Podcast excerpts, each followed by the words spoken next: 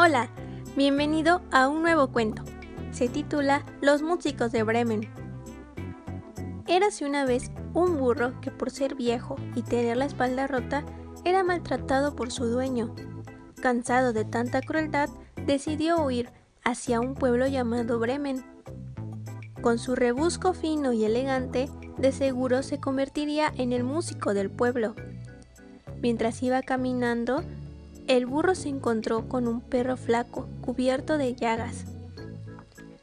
Ven conmigo, si tienes un buen ladrido, dijo el burro. Me dirijo a Bremen para hacerme músico. También encontrarás un trabajo. Solo espera y verás. El perro partió feliz con el burro. Un poco más tarde, un gato callejero, que ya no podía atrapar ratones, se unió a ellos con la esperanza de que sus maullidos lo hicieran músico en Bremen y así ganarse el sustento. Cuando pasaron por un corral, los tres se detuvieron a admirar a un gallo anciano que con las alas extendidas cantaba con todas sus fuerzas. Cantas muy bien, le dijo el burro. ¿Por qué estás tan feliz? ¿Feliz? murmuró el gallo, con lágrimas en los ojos. Como soy un viejo, mi dueña quiere ponerme en la olla y hacer sopa conmigo. Hoy estoy cantando tan fuerte como puedo porque mañana me iré.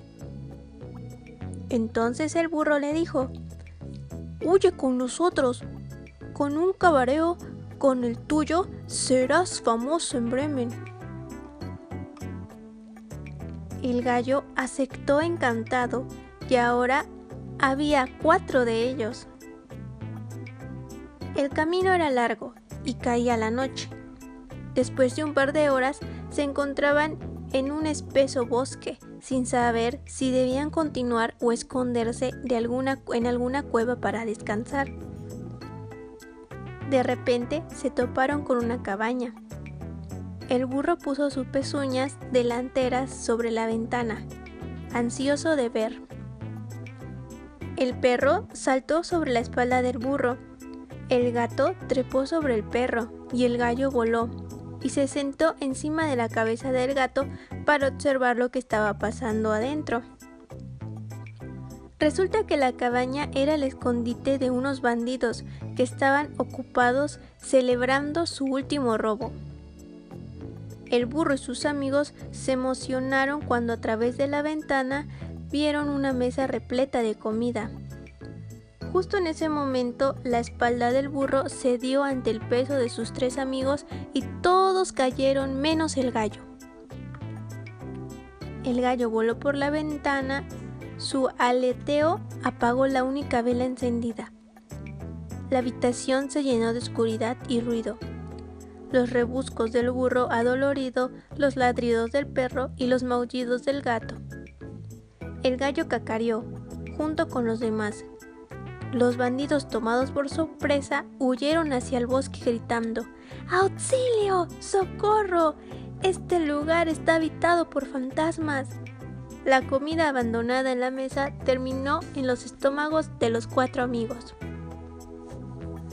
Más tarde, cuando el burro y sus compañeros se estaban quedando dormidos, uno de los bandidos regresó sigilosamente a la cabaña para averiguar qué había sucedido.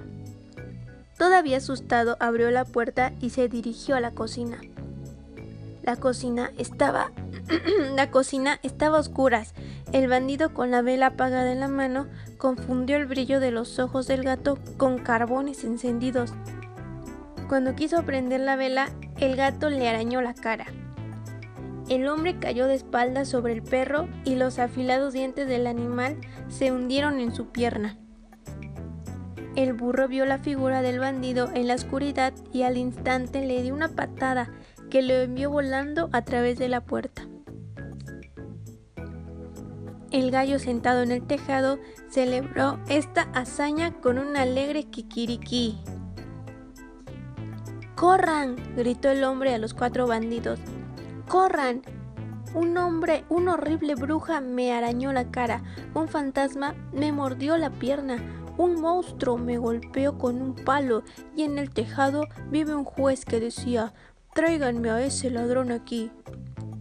Así fue como el burro, el perro, el gato y el gallo vivieron felices para siempre en la cabaña, con el botín que dejaron los bandidos que les sobraba comida en la mesa. Fin.